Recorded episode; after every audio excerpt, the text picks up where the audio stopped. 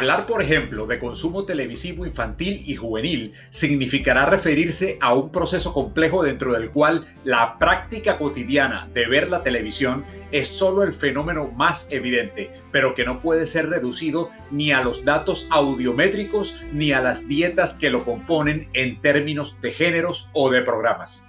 también significará inscribir tal proceso en el horizonte de una acción social de consumo que excede a los medios y a la televisión misma, de la cual la televisión es, por cierto, una parte integrante. Pero la producción de significados a través de la distribución de bienes actualmente se produce en muchos frentes, en la moda, en el uso de las tecnologías, en el empleo del tiempo libre, en el consumo alimenticio o en las múltiples prácticas de redefinición del aspecto físico, tales como piercing y tatuajes, como reconfiguración de los límites entre lo orgánico y lo inorgánico. Bienvenidos hoy a la sociedad del consumo mediático.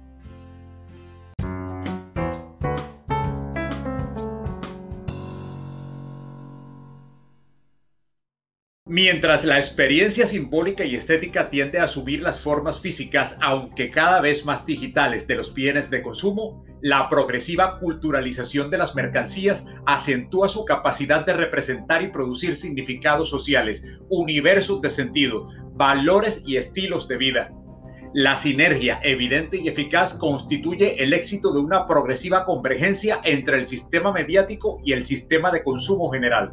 Andrew Bernick ya hablaba de esto en términos de una cultura promocional, entendiendo con este concepto una actitud persuasiva que caracteriza de modo publicitario cualquier ámbito del discurso, revelando la naturaleza comercial de la mayor parte de las relaciones sociales que tienen lugar tanto en el ámbito de la esfera privada como en el de la esfera pública.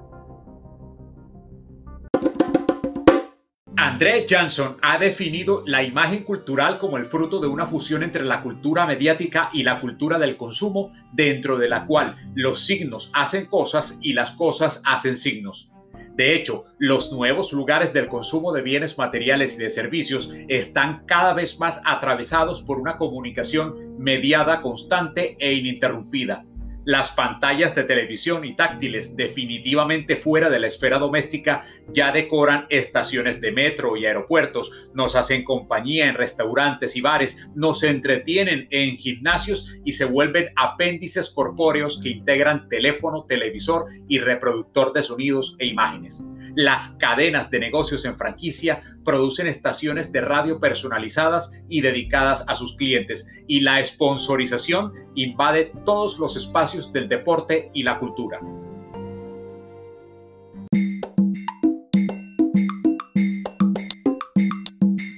En el frente de la cultura mediática, la creciente penetración de los medios en el contexto espacio-temporal de la experiencia cotidiana y de la vida real conforma la ya realizada mercantilización de los productos mediáticos, aunque en un régimen de servicio público de radio-televisión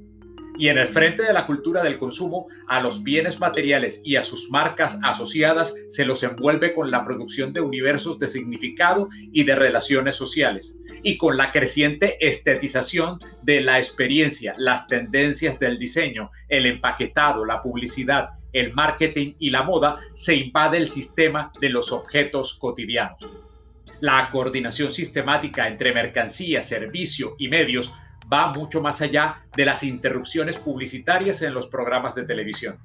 Los centros comerciales representan muy bien estos paraísos del consumo o como dice Ritzer, las nuevas catedrales del hiperconsumo, donde las mercancías se convierten en universos de significados y los personajes televisivos se convierten en productos a adquirir.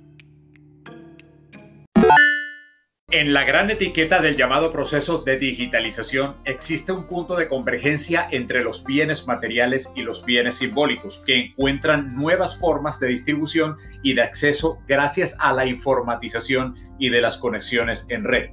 A su vez, Abercrombie y Longros analizan los términos del paradigma espectáculo-performance, sugiriendo que el límite entre producción y consumo en el ámbito de la cultura de los medios es cada vez más difuso, dadas las competencias y la especialización de la audiencia, capaz de realizar verdaderas producciones simbólicas y textuales.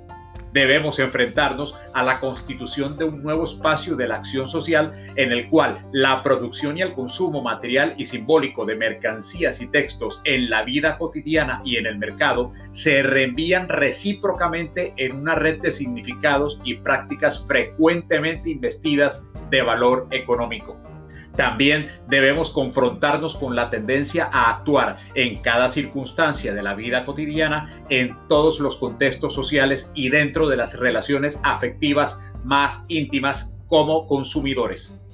Agradecido por el aporte de Pimarco Aroldi a través de su investigación Consumo Mediático y Cultura del Consumo, me despido y nos vemos en la próxima y última emisión. Adiós.